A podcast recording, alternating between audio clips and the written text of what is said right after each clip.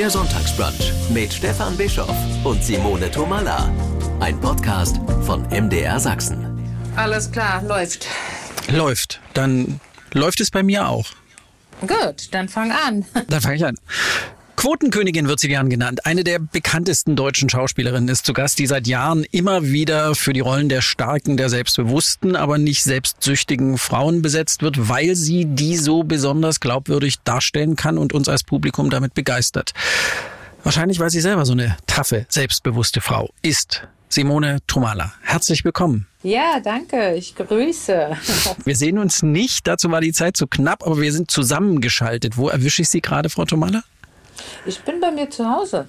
Schön, gemütlich, Füße Ganz hoch oder so. Gemütlich und äh, Sie werden es nicht glauben, aber auf einer Heizdecke. Schön wie so eine kleine Oma mit warmem Popo. Die Oma glaube ich jetzt nicht.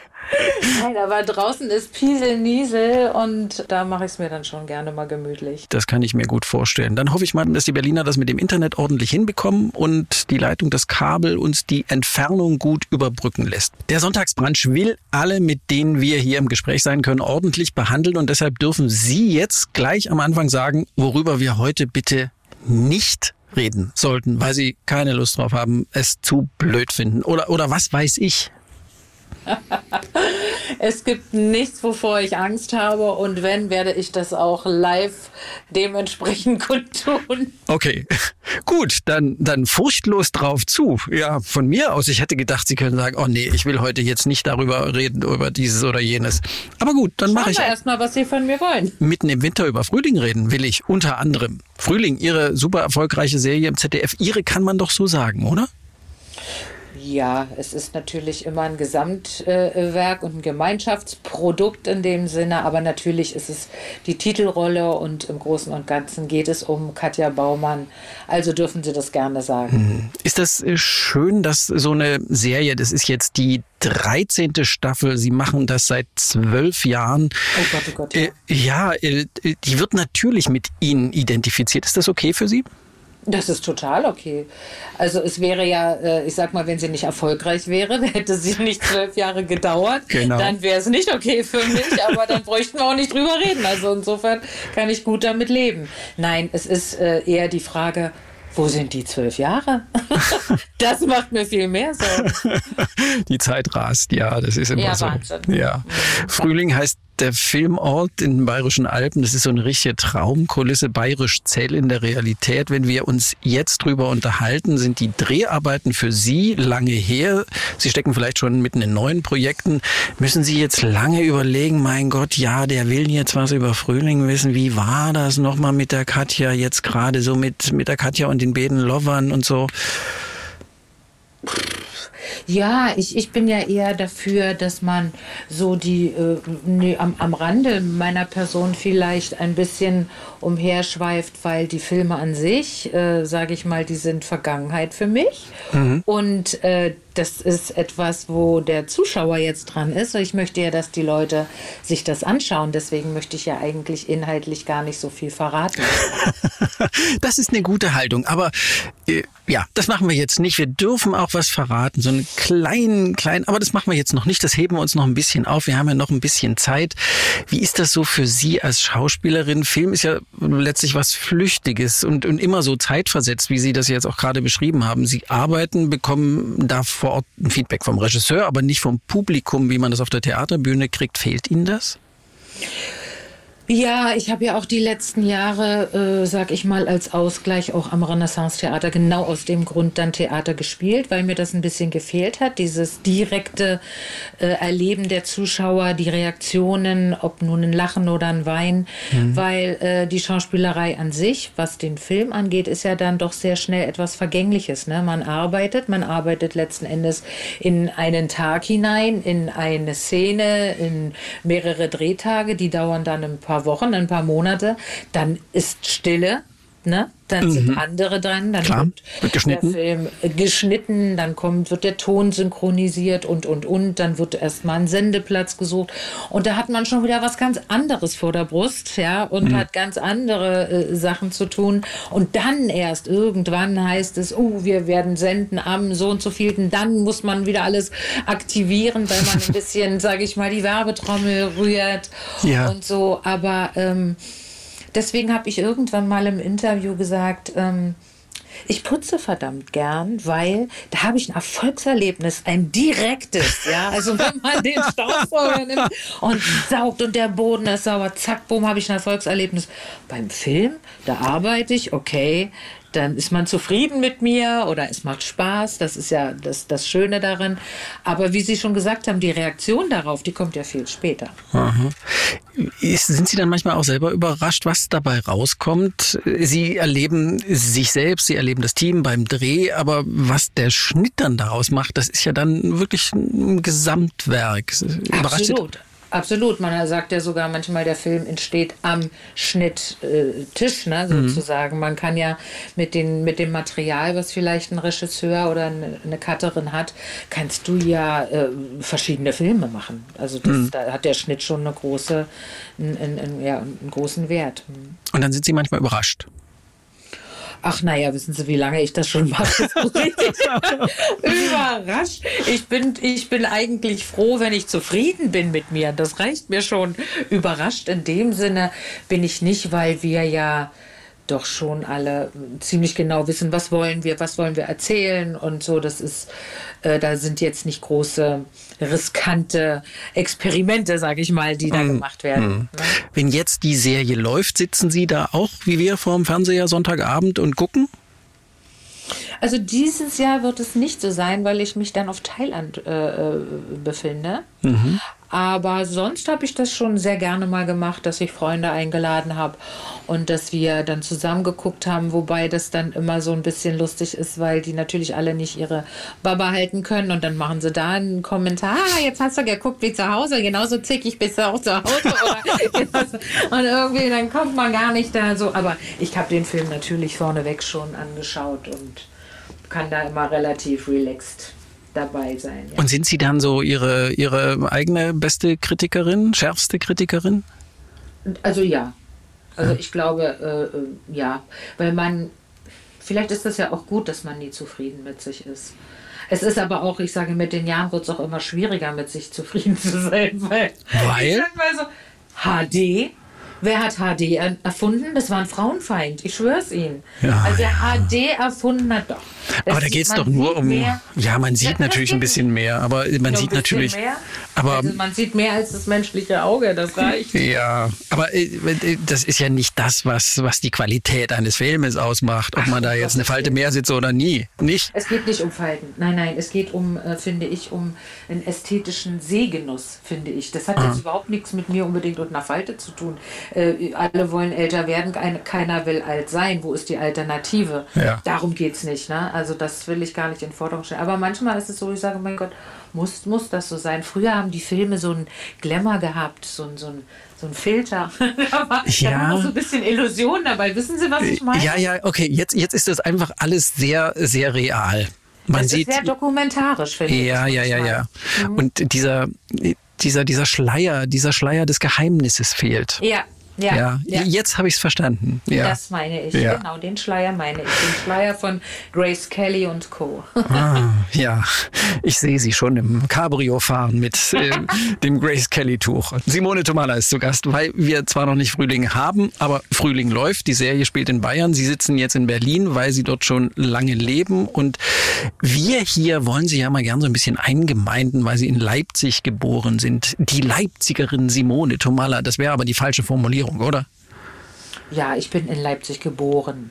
Also hm. Leipzigerin in dem Sinne bin ich ja nicht, weil ich bin dann in Potsdam zur Schule gegangen, habe dann in Berlin studiert, war dann in Dresden am Theater und bin jetzt wieder in Berlin. schon lange in Berlin.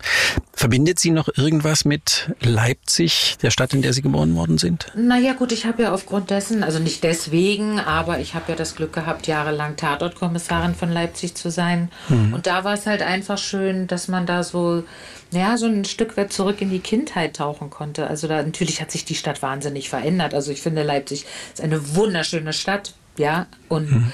aber da waren so die Ecken mit, wo ich mit der Mama lang gelaufen bin als kleines Mädchen und so. Konnten Sie sich noch erinnern? Ja, auf jeden Fall, auf jeden Fall. Da hatte ich noch so, da hatte ich so, ja, so Kindheitserinnerungen und das hat mir so ein wohliges Gefühl gegeben, weil man ja ansonsten, sag ich mal, der Beruf treibt einen ja oft in, in Gegenden, die man so gar nicht kennt, die mit einem nichts zu tun haben.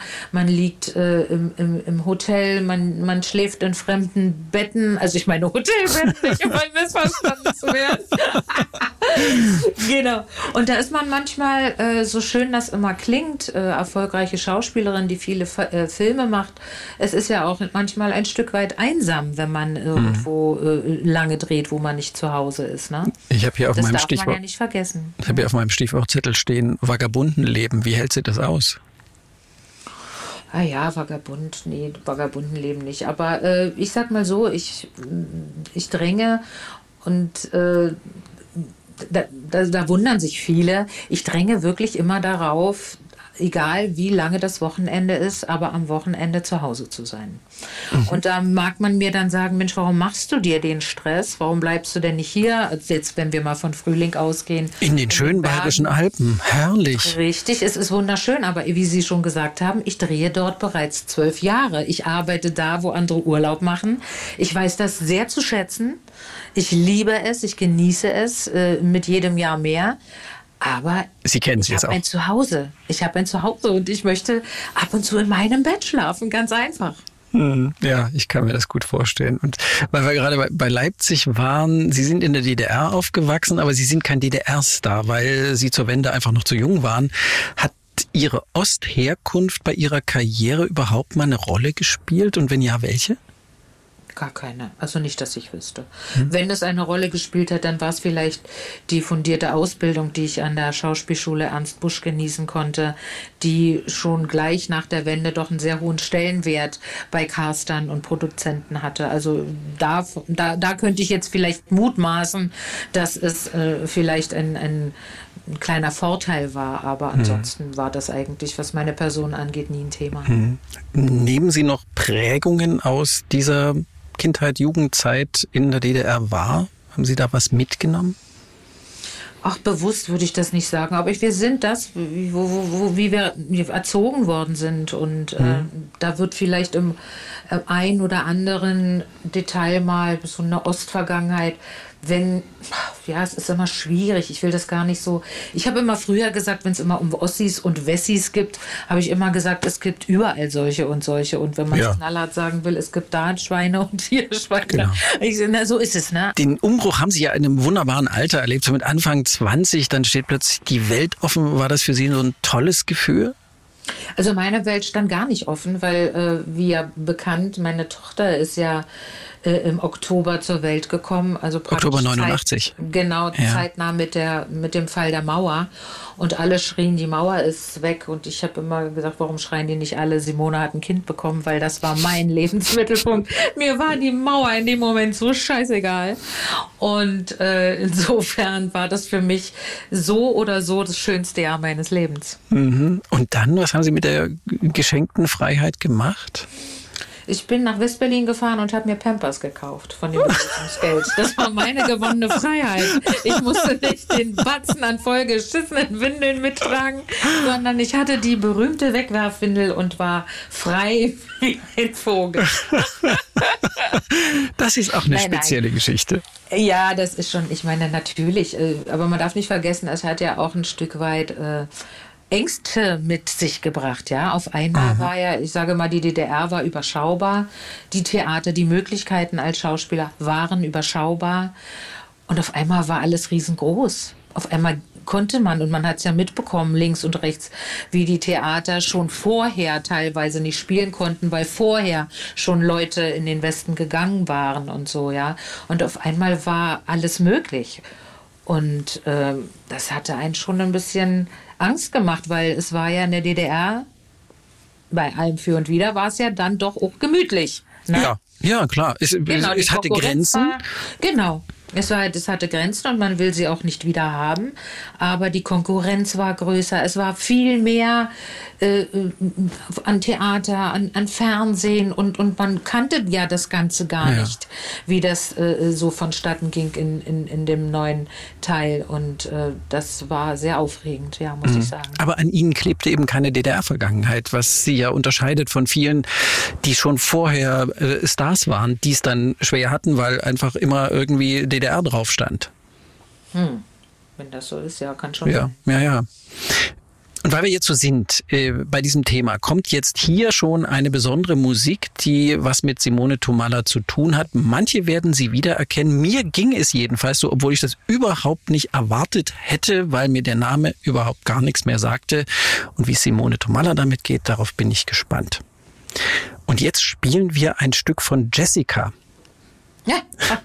okay. Und ich habe das wirklich wiedererkannt. Ich dachte, hä? als ich das gelesen habe, habe ich unseren Musikredakteur angerufen und habe gesagt, du äh, findest du noch was von einer Band Jessica? Und dann rief er an und sagte, ja, guck mal, das kannst du spielen, das kannst du spielen. So, sag ich, das kenne ich doch, das kenne ich doch. Ich hätte nur niemals in meinem Kopfschlag nichts von Jessica.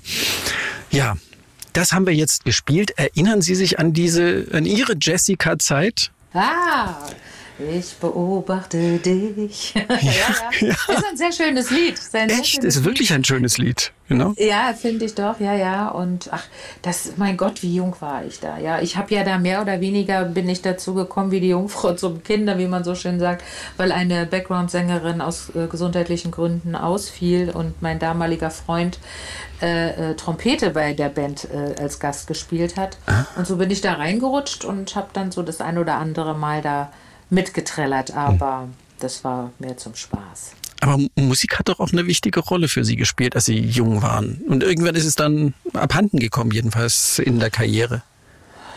Naja, gut, Musik und Schauspielerei, beides musische äh, Geschichten, ist ja, ist ja nicht so weit voneinander. Aber mhm. ich hatte, bevor ich den Wunsch hatte, Schauspielerin zu werden, hatte ich in der Tat schon einen Studienplatz als Musik-Deutschpädagogin. Äh, und habe dann aber in der 10. Klasse aufgrund dessen, dass äh, bei einem Film bei, von der DEFA ein junges Mädchen gesucht wurde, die halt mein Alter damals 15 hatte mhm. und der Regisseur Klaus Gendries hieß er, ähm, ein junges Mädchen suchte, wollte aber wohl irgendwie nicht in der Schauspielschule wühlen oder die haben damals ungern ihre jungen Schäfchen abgegeben, weil sie sie erst mal schleifen wollten, glaube ja, ich. Ja. Genau, und dann habe ich da so Probeaufnahmen gemacht. Damals hieß es Probeaufnahmen, heute heißt es ja Casting. Casting. Und äh, ja, da habe ich da eine, eine Tochter gespielt in dem Film abgefunden und dann habe ich umgezwitscht und da hatte ich Blut geleckt und habe mich dann auf der Ernst Busch beworben und bin angenommen worden und zack wurde ich nicht Musik-Deutschlehrerin, sondern Schauspielerin. Schauspielerin. Aber habe ich auch gelesen, nach dem Studium ihre erste größere Theaterrolle war in einem Rockmusical. Da passt es doch wieder. Genau, da fügt sich das wieder zusammen und zwar hieß das Rosa Laub. Mein Gott, Sie erinnern sich äh, immer noch. Na, ja, na, wenn ich das nicht mehr weiß, dann könnte ich ja mal in weiß ich wie vielen Jahren keine, nicht meine Biografie schreiben, wenn mir das schon abhanden kommt. Okay, sitzen Sie schon dran an der Biografie? Um Gottes Willen, nein. Ich gucke äh, noch ein Stück weit nach vorn. Nein, nein. Äh, damals, ja genau, das hieß Rosa Laub und das habe ich mit meinem lieben äh, Kollegen Pierre Sanussi Bliss gespielt. Ja, ich erinnere mich. Mit dem ich auch auf der Ernst Busch war. Und ja, meine Güte. Singen Sie zu Hause oder im Auto? Das klang jetzt gerade richtig gut, was Sie so getrillert haben von ich, Jessica. Ja, aber das ist so, ja, mehr so für mich. Ja.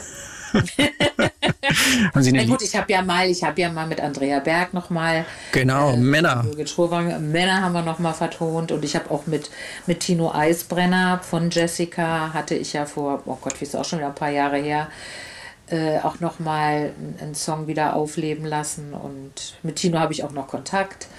Und habe eigentlich auch immer wieder mal Lust oder haben uns immer mal wieder verabredet, doch noch mal was zusammen zu machen. Aber irgendwie die Zeit rast, so wie Frühling zwölf Jahre äh, äh, her ist, ist. Ich weiß immer gar nicht, wo die Zeit bleibt und ich weiß nicht, wie es Ihnen geht. Je älter man wird, desto schneller. Wo ist denn das Jahr? Wir haben Weihnachten. Wo ist das Jahr? Mhm. Geht mir ganz genauso. Ja. Gibt es eine Lieblingsmusik? Wenn wir jetzt hier schon mal dabei sind, können wir vielleicht eine Lieblingsmusik von Simone Tomala spielen?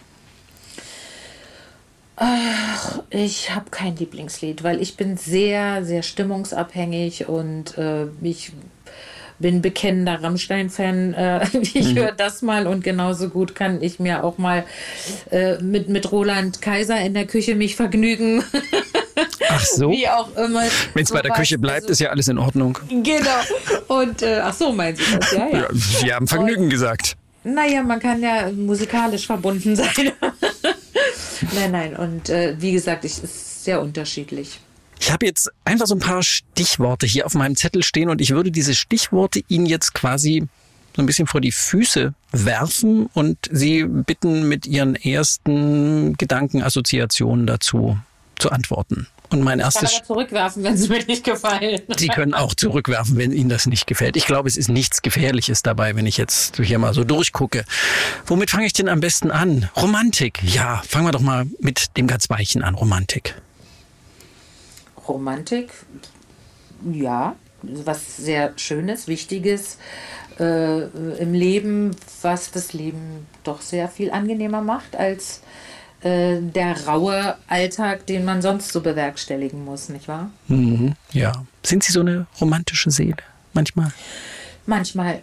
Manchmal finde ich es total kitschig und lache selber über mich. Äh, äh, und dann gestehe ich mir ein Ja, es, äh, ich brauch's. Aber es gibt auch Tage, wo ich es albern finde und dann doch sehr pur und äh, äh, gerade bin. Also, wie schon gesagt, ich bin Widder. Ich habe große Amplituden, große Stimmungsschwankungen. Und was ich heute romantisch und toll finde, kann morgen schon wieder einen ganz anderen Tenor mit mir hinterlassen. Ja. Nächstes Stichwort heißt Krieger 1 oder Krieger 2 oder Krieger 3, wie auch immer. Suchen Sie sich einen aus. Woran denken Sie da? Krieger 1, Krieger 2, Krieger 3, denke ich jetzt an gar nichts. Helfen Sie mir auf die Sprünge. Yoga? Yoga-Position? Ach so, Yoga. Ja, nee, ich bin jetzt nicht so eine Yoga. Ich mache, ich habe schon, aber auch da, ich, mir fehlt manchmal so ein bisschen die Geduld der, oder sagen wir es mal so, die Beständigkeit, weil das auch immer so eine Sache ist, wenn man dann unterwegs ist und gerade beim Drehen und dann fangen wir ja doch sehr früh an und dann früher habe ich dann noch mal eine halbe Stunde vorher noch mal aufgestanden und habe dann so ein bisschen vor mich her gemacht. Dann war es aber so, dass es mir dann zu früh war. Dann habe ich gesagt, okay, machst du nach dem Drehtag. Nee. Und dann sind die Drehtage aber inzwischen so lange geworden, weil so viel an einen Drehtag geknallt wird, weil man auch, ich habe immer das Gefühl, früher hatte man mehr Drehtage. Ich glaube, das ist auch so. Bestimmt Und ist das dann, so. Ja, ja, das ist so. Und dann sitzt man auf der Couch wie eine Holzkatze, guckt nur noch Löcher in die Luft und dann war Krieger 1, 2, 3 ist mal ganz weit hinten. Dann passt das nächste Stichwort da ganz gut hin. Kaffee. Äh, Tee. Tee? nein, nein. nein, Was- nein. was ich für Tee? Nein, ich trinke sehr, sehr, sehr gerne Tee, aber ich muss ganz ehrlich sagen, ich habe mir jetzt so eine Siebdruckmaschine zugelegt und Mhm. jetzt schmeckt mir Kaffee. Aber ich bin keine, die jetzt unbedingt äh, sagt, es gibt ja so Menschen, die sagen, oh, ich brauche erstmal Kaffee, wenn der Tag, sonst geht der Mhm. Tag gar nicht los. Da bin ich raus. Also bei mir geht der Tag auch ohne Kaffee los, aber wenn er mir dann ans Bett gebracht wird, nehme ich ihn. Kriegen Sie ihn denn manchmal ans Bett gebracht? Ja, natürlich. Na, ist, ach, ist das schön. Na, das ist doch, das ist doch jetzt romantisch pur. Ja. Das ist wunder- romantisch. Ja. Genau. Wendelstein. War ich schon. Ganz oben.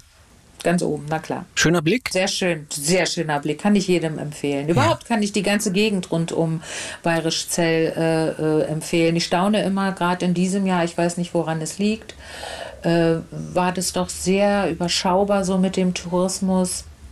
Obwohl viele auch wirklich wegen Frühling dahin kommen, um die Originalschauplätze und Drehorte sich anzuschauen. Aber ich habe so ein bisschen das Gefühl, dass dass es trotzdem, es könnte da noch mehr Zulauf haben. Aber vielleicht ist das eher dann im Winter, wenn ich dann dort wieder weg bin, weil wir pausieren. Wahrscheinlich ist da der Hase begraben. Ja, äh, Winter ist äh, perfekt, steht auf meiner Stichwortliste. Winter. Ich liebe den Winter. Ja? Ich bin eigentlich eher ein Wintermensch, ja. Also ich liebe Mützen. Mützen. Ich Stehen Ihnen auch gut. Ich habe viele Bilder mit Mützen gesehen, ja. Ich habe den ganzen Schrank voll Mützen. Also wenn man mir eine Freude bereiten will, bitte alle Mützen her dieser Welt. Und ähm, ich bin auch nicht, dass ich dann sage, oh, da draußen, ja gut, das ist da Regen. Ja, aber wenn wir uns über den Regen aufregen, regnet es trotzdem. Also äh, was soll's. Und ich finde es dann auch so ein Stück weit, äh, gibt es mir so eine innere Ruhe. 嗯。Weil man hat nicht das Gefühl, man verpasst was. Wissen Sie, was ich meine? Im Sommer Ja. hat man immer das Gefühl, Immer. man ist zur falschen Zeit am falschen Ort. Und Ja. da läuft eine Party und da treffen sie sich alle, da liegen sie am See oder ach nee, da treffen sie sich alle dort in dem äh, Biergarten. Und man ist immer so, äh, ich muss woanders sein. Ja, atemlos. Im Winter, ja, atemlos. Und im, und im Winter, wenn es dann hier draußen so ein bisschen pieselt oder also im schönsten natürlich wäre es äh, zur Weihnachtszeit, wenn es schneit, dann kommt so eine innere Ruhe über mich und die ist, finde ich ganz angenehm. Hm. Ja, und dann äh, schreit nichts von draußen, du musst, du musst, du musst, sondern Genau. es sagte, ach, bleib doch einfach auf dem Sofa mit der Decke, mit der Wärmedecke. Genau, und dann kann man so ein So bisschen was. besser entschleunigen. Und wenn Sie Mützen gesagt haben, äh, ist das ein ästhetisches Accessoire oder machen Sie es der Wärme wegen oder warum tragen Sie Mützen gern? Äh, ich, ganz ehrlich, ich muss die Haare nicht machen. Wunderbar. Mütze auf, zack, bumm. Und wenn es geht, wenn draußen noch die Sonne scheint, eine Brille drauf und fertig ist das Ganze. Ja, es ist halt einfach, äh, finde ich, sehr praktisch. Was sind so Lieblingsmodelle? Ich habe einfach diese Strickmützen. Die dürfen aber keinen engen Bund haben, weil sonst sieht man aus wie so ein Osterei. Wenn man dann, wenn man die mal abmacht und man hat das ganze Strickmuster auf der Stirn. Das darf nicht sein. Also für diejenigen, die mir jetzt Mützen stricken, es muss schön locker, locker sitzen. Ja. Und die kann man ja auch ähm, tragen, wenn es nicht Winter ist. Das ist doch einfach so Menschen. Ich habe auch, ich habe auch so Mützen, die ich im Sommer trage. Also jetzt vielleicht nicht bei 35 Grad, aber äh, doch weit in den Frühling hinein, ja. geht. Ja. Was habe ich noch auf der Liste stehen? Auto. Ja, Auto bringt mich von A nach B. Ja. Und wenn Sie nach Bayerischzell und nach Berlin fahren, ist schon eine ganz schöne Strecke. Ach, das ist, äh, ist nicht so schlimm. Das ist immer eine Frage, mit wem fährt man. Und dann kann man sich auch die Zeit schön gestalten. Und ich habe ähm, meinen Fahrer schon so viele Jahre und wir sind äh, so vertraut miteinander, dass es eigentlich immer ein Vergnügen ist. Ich bin mit dem schon mehrmals um die Welt gefahren, habe ich das Gefühl. und ja, weil es auch mit dem, mit dem, ich muss ganz ehrlich sagen, klar, wir sagen jetzt immer äh, der Umwelt wegen und so, aber irgendwie muss man ja von A nach B kommen. Ja. Und für mich ist halt mit dem Flugzeug jetzt mit Schönefeld, das ist alles wahnsinnig umständlich. Es fliegen auch nicht mehr so viele Maschinen wie früher. Früher hast du, hast du die eine Maschine nicht bekommen, hast du die nächste genommen. Und wenn ich dann halt äh, um beim Ringen um mein Wochenende vielleicht von München weg kommen möchte Ja. und verpasse genau den Flieger, der dann am Nachmittag geht, dann müsste ich dann drei, vier Stunden warten, bis die Abendmaschine hochgeht. Na, in der Zeit bin ich dann auch schon wieder mit dem Auto hier. Also irgendwie muss man von A nach B, kommen. Und eh, das Flugzeug ist jetzt nicht wirklich umweltschonender als das Auto, was Sie nutzen. Ja, ja gut, da gibt es auch noch die Zugvariante, aber da ist es genauso. Der Ja. fährt jetzt auch nicht jede Stunde. Ne?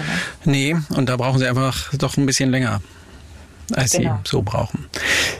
Ihr Vater war bei der DEFA, Ihr Onkel hat auch in der Branche gearbeitet, Ihre Mutter war künstlerisch tätig vor der Kamera. Wäre es richtig zu sagen, Sie stammten aus einer Familie, in der der Weg der Tochter zum Film geradezu vorgezeichnet war? Nee, gar nicht. Nee, nee, nee, nee. Mein Vater war Szenenbildner bei der DEFA, das ist richtig, der den legendären Film gemacht hat, Drei Haselnüsse für Aschenputtel. Ja. Oh. Genau. Und äh, genau. Und mein Onkel war Aufnahmeleiter, meine Mama war in der Jugend, war sie Mannequin, ja. Und äh, mein Vater wollte aber nicht, dass ich Schauspielerin werde, weil der natürlich, nein, nein, der, also ich, ich weiß auch nicht, welcher Beruf für ihn gut genug gewe gewesen wäre, den seine Tochter hätte äh, ergreifen sollen. Äh, aber ich glaube, er hat aufgrund dessen, dass der das ja viele Jahre schon gemacht hat, hatte am Theater, so wie äh, bei der DEFA. Er wusste, dass das ein harter, verdammt harter Job ist, äh, bei dem auch nicht allzu viele, sage ich mal, auf ewig bestehen und dieser Druck. Mhm. Und mhm. Äh, wenn wir mal ehrlich sind, es ist zwar fast in jedem Beruf so, dass äh, ein Beruf nur dann Spaß macht, wenn man erfolgreich ist. Aber ich glaube, als Künstler, als Schauspieler, man hat ja ich, wie soll ich das beschreiben? Also ein Maler hat wenigstens noch ein Blatt Papier dazwischen, ja, und, und mhm. hat was vorzuweisen. Mhm. Wir sind ja immer un, Klar, wir Sie. sind unser, unser Arbeitsmaterial. Ja. wenn man uns kritisiert, kritisiert man uns. Ja, ja. Und das ist nicht immer leicht. Ne? Mhm. Also, und ich glaube, das wollte er mir ersparen, aber glücklicherweise hat das nicht geschafft. Deswegen. Aber er hat es äh, versucht. Na, er hat mich nicht dahin gedrängt. Also das okay. muss ich ganz ehrlich Aber er hat auch nicht gesagt, Simone, ich sage dir, das ist, wird nichts Gutes mit dir und der Schauspielerei. Ähm, ich war damals schon, glaube ich, sehr ähm, Widder. zielorientiert und wieder und was ich wollte, wollte ich und was ich nicht wollte, wollte ich nicht. Das habe ich an meine Tochter weitergegeben, die hat es grandios fortgeführt. Ich habe eine, eine matte Vorstellung davon, wie das so abgelaufen ist. Und Ihr Vater wird es wahrscheinlich schon rechtzeitig begriffen haben, bevor es irgendwelche wilden Konflikte gegeben, gegeben hat. Und wie haben die äh, Ihre Eltern dann äh, ihre Karriere verfolgt? Naja, wie ist das so als Elternteil? Ne? Also ich kenne es ja auch nur von mir und die sind halt von Anfang an wahnsinnig stolz gewesen. Und meine Mutter, sag ich mal so, meine Mutter, die fand immer alles toll oder findet immer noch alles toll, wie die Mamis so sind. So muss das doch auch sein. Ja, der Papa war schon eher dann kritisch damals, aber trotzdem wohlwollend. Ja, der kannte sich natürlich auch aus. Der wusste ja, ja. natürlich ganz genau, ähm, wer macht da was und wie, wie muss man es machen. Klar, klar. Ab wann war es denn für Sie klar, das, das wird was? Wir bleiben zusammen, die Schauspielerei und ich. Auch ganz ehrlich, es war von Anfang an klar. Ich hatte ja, ich konnte ja nichts anderes. Was soll ich denn machen? Singen zum Beispiel, das scheint ja immer noch ziemlich gut zu gehen. Ja, aber das, nee, ich bin dann, ich bin schon ganz glücklich in meinem Beruf, muss ich ehrlich sagen. Hm. Und jetzt? Quotenkönigin werden Sie gern genannt, das habe ich vorhin schon mal zitiert. Wenn Sie besetzt werden, wissen die Filmemacher, die Leute werden das gucken. Was ist für Sie selber Erfolg?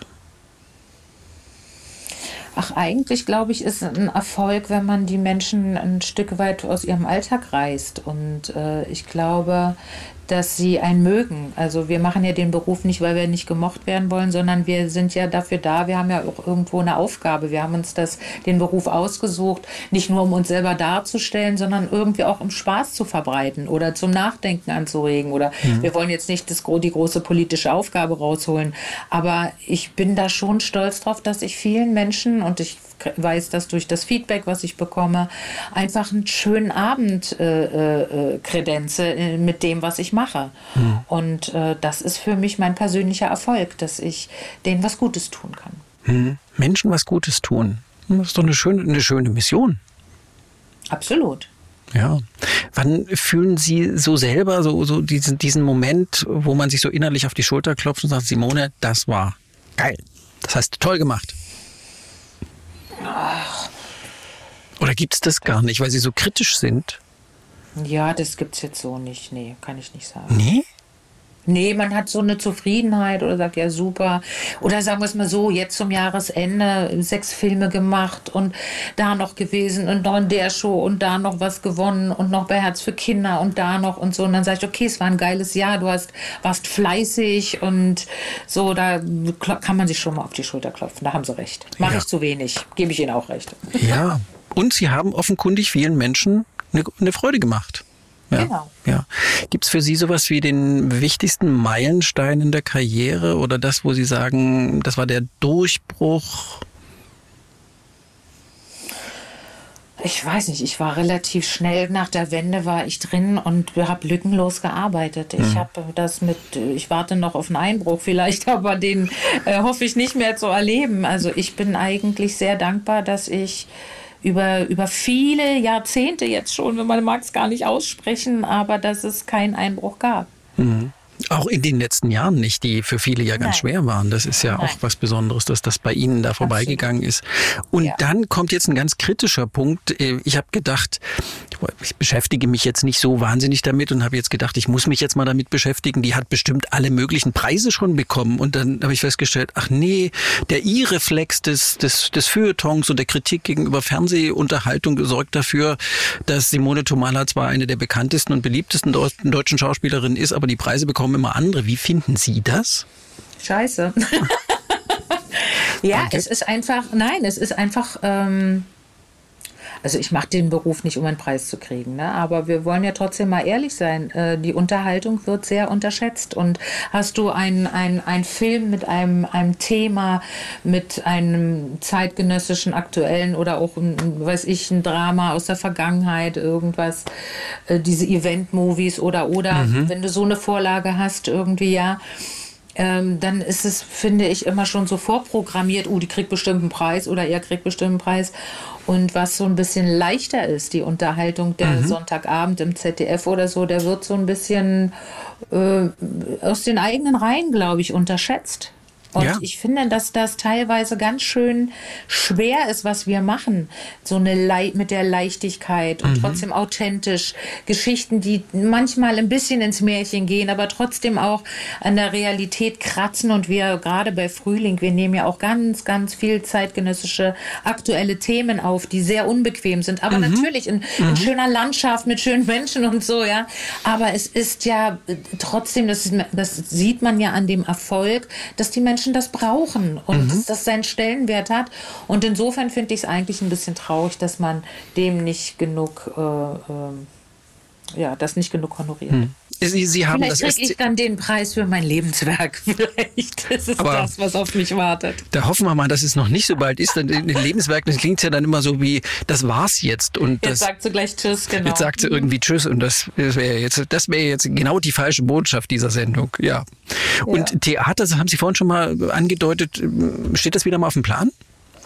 Also dieses Jahr äh, klappt es leider nicht, weil natürlich durch Corona auch einzelne Produktionen, die äh, schon im, im Hintergrund geprobt worden sind, jetzt erstmal auf die Bühne müssen. Da gibt es mhm, leider mhm. keine Vakanz, aber ich hoffe, dass ich im nächsten Jahr wieder auf dem Renaissance-Theater auf den Brettern dort agieren darf, weil das war für mich immer ein wunderschöner Ausgleich neben dem Dreh. Mhm am Jahresende dann dort in die Arbeit einzutauchen. Mhm. Und am Jahresende ist es auch nicht ganz so schwer, das zu koordinieren, wenn ich das richtig verstehe. Genau. Mit, mit den Dreharbeiten, dann wird weniger gedreht, weil. Es wird halt, es wird halt äh, dann im Herbst, Winter sehr wenig gedreht, weil, wenn Sie rausgucken, um drei, ja. vier fängt es an dunkel mhm. zu werden. Dann hätte man eine Vakanz von drei, vier Stunden, wo man wirklich drehen kann. Und die Drehtage sind ja lang geworden, damit es nicht so genau. teuer wird, richtig? Genau, ja, ja, ja. ja. Klar. Sie sind offenbar eine Frau, die sich nicht so schnell umhauen lässt, auch von so ja, ungerechter Behandlung, die weiß, was sie will und was sie kann. Wofür brauchen Sie Mut, Frau Tomala? Wofür brauche ich Mut? Ich bin generell sehr mutig. Hm? Ja, ja, ja, ja. Ich habe eigentlich selten vor was Angst. Oh. Ich weiß mich auch gut zu wehren, insofern. Ja. Sie wissen sich gut zu wehren. Ja. Naja, ich sage, es gibt ja unterschiedliche Charaktere. Manche, manche Menschen sind ein bisschen dünnhäutiger. Das heißt nicht, dass ich nicht dünnhäutig bin. Das, ich werde manchmal auch ein bisschen verkannt, weil ich per se immer als sehr starke Frau aha, aha. Äh, in Erscheinung trete in den Rollen und vielleicht auch in meinen Auftritten vor der Kamera. Aber das ist ja nur ein Teil. Ja. Wenn ich äh, nicht das, das Durchlässige hätte, die Sensibilität, dann könnte ich meine Rollen, wie ich sie spiele, gar nicht spielen. Ja, na klar. Weil das liegt ja alles drunter, ne? Ja, na klar. Sie müssen sich, Sie müssen sich in die Katja richtig reinleben und in das Drama, was da auch passiert, in, in jeder Folge dabei, ja. Wenn wir schon dabei sind, in den Debatten sind Sie nicht als Feministin aktiv geworden. Jedenfalls habe ich das nicht wahrgenommen. In Ihren Rollen aber schon. Ist das Zufall oder ist das Plan? Ach, ich finde, man muss nicht zu allem seinen Senf abgeben, ganz einfach. Also gewisse Dinge, ich sage immer, Schuster, bleib bei deinen Leisten. Und da gibt es andere Leute, die sich dann, wenn ich, ich kann nicht die Welt retten, ich kann nicht für alles stehen, ich versuche das so gut wie möglich in, in verschiedenen Sachen zu helfen, aber ich kann halt nicht alles. Mhm. Und man muss auch nicht alles machen. Aber in Ihren Rollen, die Sie ja auch bewusst äh, auswählen und vielleicht auch mitgestalten, das weiß ich nicht, können wir noch mal drüber reden, äh, leben Sie ja schon ein Frauenbild vor. Ein ja, unabhängiges, ein, ein unabhängiges, ein, ein starkes, eines, das äh, sie, sie leben Frauenrollen vor, die sich eben nicht unterbuttern lassen, die unabhängig sind und sein können. Ja, aber gut, nun bin ich ja nicht per se die Autorin meiner hm. Rollen. Äh, hm. Und äh, insofern ist es vielleicht auch ein Stück weit, wie wird man besetzt, wie sehen die anderen ein. Hm. Und äh, da habe ich ja dann weniger Einfluss drauf. Hm. Aber passt es für Sie? Ja, es passt, aber mein Beruf ist, äh, ist ja eigentlich alles. Also ich ja. hätte mir vielleicht schon das ein oder andere Mal etwas gewünscht, was ich auch bin, was man aber per se nicht von außen gleich denkt, was ich sein könnte. Also eine ganz andere Richtung vielleicht als jetzt eine Katja Baumann oder so, ja. Mhm. Aber das ist halt bei uns in dem Job so. Ähm, Nachbarskirschen im Garten schmecken besser.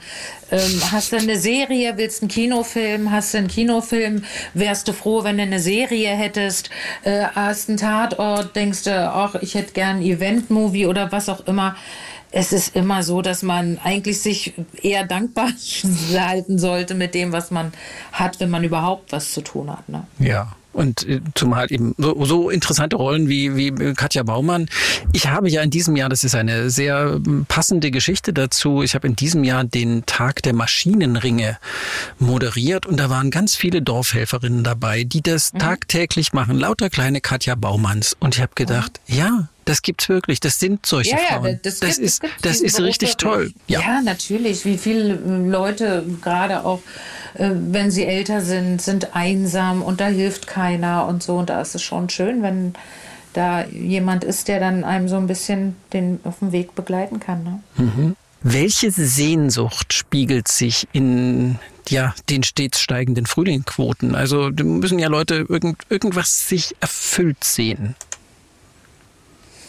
vielleicht nach ein Stück weit heiler Welt oder ich sag mal, äh, äh, der Frühling ist ja nichts anderes als Tatort in anderer Form.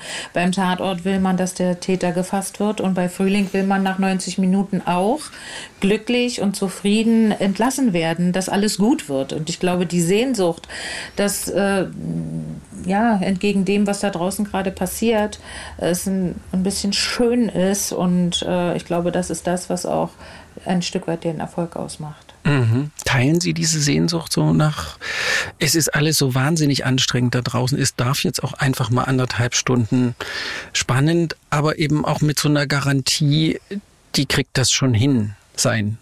Natürlich, sonst würde ich es ja nicht machen. Ich, absolut. Das ist ein Grundbedürfnis, glaube ich.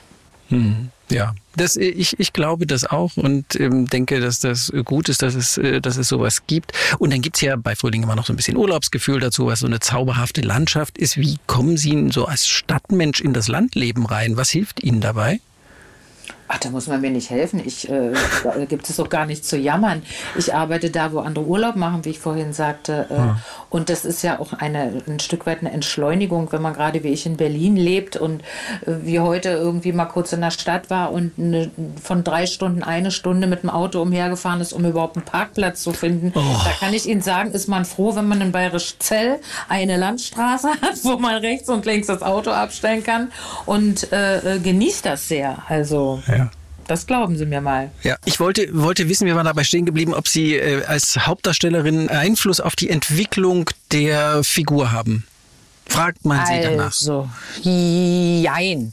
Also wir haben eine, also, oder so, ich habe den Luxus, dass meine Produzentin gleichzeitig die Autorin ist. So, und die kennt mich ja nun auch schon so viele Jahre. Und natürlich sitzen wir dann und überlegen, wie könnte es mit Katja weitergehen und so. Aber die hat so eine Wahnsinnsfantasie, die mhm. Nathalie Scharf, dass die da so viel in ihrem Pott hat, wo man eigentlich immer nur sagt, okay, ich bin sehr gespannt.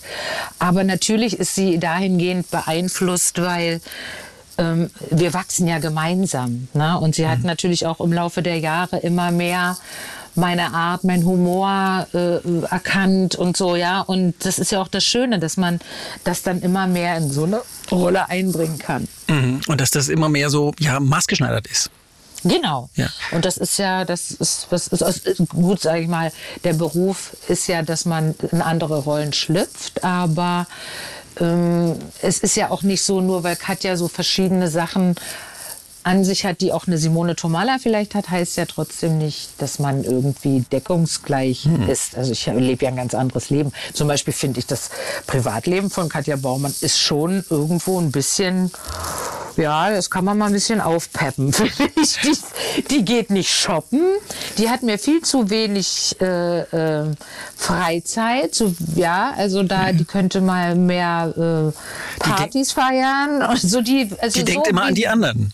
Die denkt immer an die anderen. Ich bin auch ein großherziger Mensch, aber ich glaube, ich lebe ein Stück weit mehr mein Leben als Katja Baumann.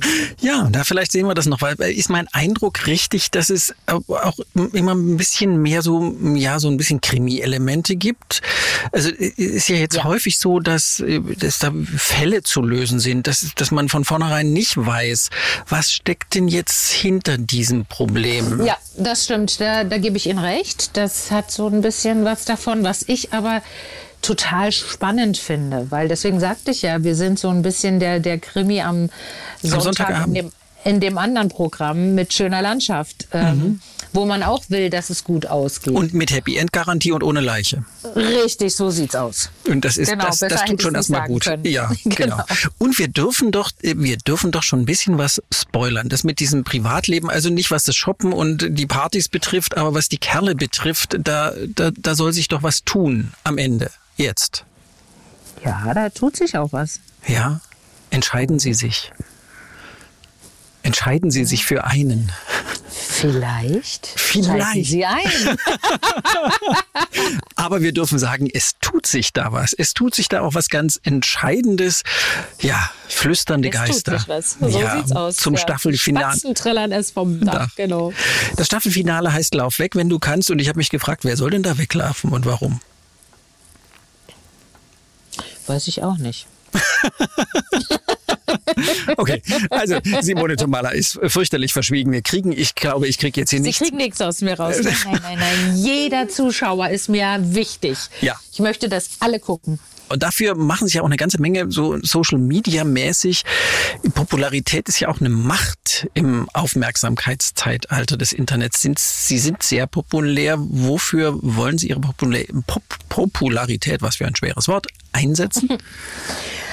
Ja, ich bin populär, das ist richtig. Ich sag mal, Instagram und so, das gehört dazu, aber pff, letzten Endes, ob ich das mache oder nicht, ich weiß nicht, ob es jetzt so von Wichtigkeit ist. Manchmal muss man sich disziplinieren, dass man was macht, manchmal muss man sich aber auch disziplin, pl- disziplinieren, nicht andauernd da reinzugehen und zu glotzen, wer was irgendwo gepostet hat.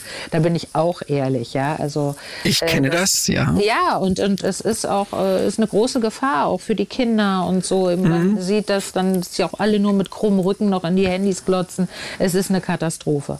Mhm. Aber Popularität, sag ich mal, macht für mich Sinn, wie an Tagen äh, wie jetzt am Samstag bei Ein Herz für Kinder, wenn man über einen roten Teppich geht, wenn man am Spendentelefon sitzt, wenn man mit der Popularität etwas bewirken kann, dann finde ich, macht Sinn. Ob mich ansonsten jemand erkennt oder so, das ist, äh, darum geht's nicht. Das ist am Ende dann auch ein Beruf und ein schöner Beruf wie viele andere. Aber es geht nicht darum, äh, populär zu sein. Ja, das ist eigentlich relativ unwichtig. Sie haben Muss was draus machen, was sinnvoll ist, sagen wir es so. Ja, genau, genau. Und äh, da sind Sie ja auch gut dabei. Äh, Sie haben jetzt bei der, bei der Katja schon erzählt, die muss ein bisschen mehr für sich selber tun. Was macht Sie selber glücklich, Frau Thomann? Ach, wissen Sie, ich muss ganz ehrlich sagen, das klingt jetzt so ein bisschen, ich merke das auch, ich war letztens bei Barbara Schöneberger bei, äh, mit den Waffeln einer Frau, wir haben geredet und haben gesagt, wir sprechen jetzt wie alte Omas, ja, weil man wirklich, also unabhängig davon, dass man sich früher, das hatte ich neu auch mal gepostet, sich im Club getroffen hat, heute trifft man lange nicht gesehene Freunde bei der Physio, also das verändert sich ja mit der Zeit. Das glaube ich Ihnen nicht. Doch, doch, doch, doch.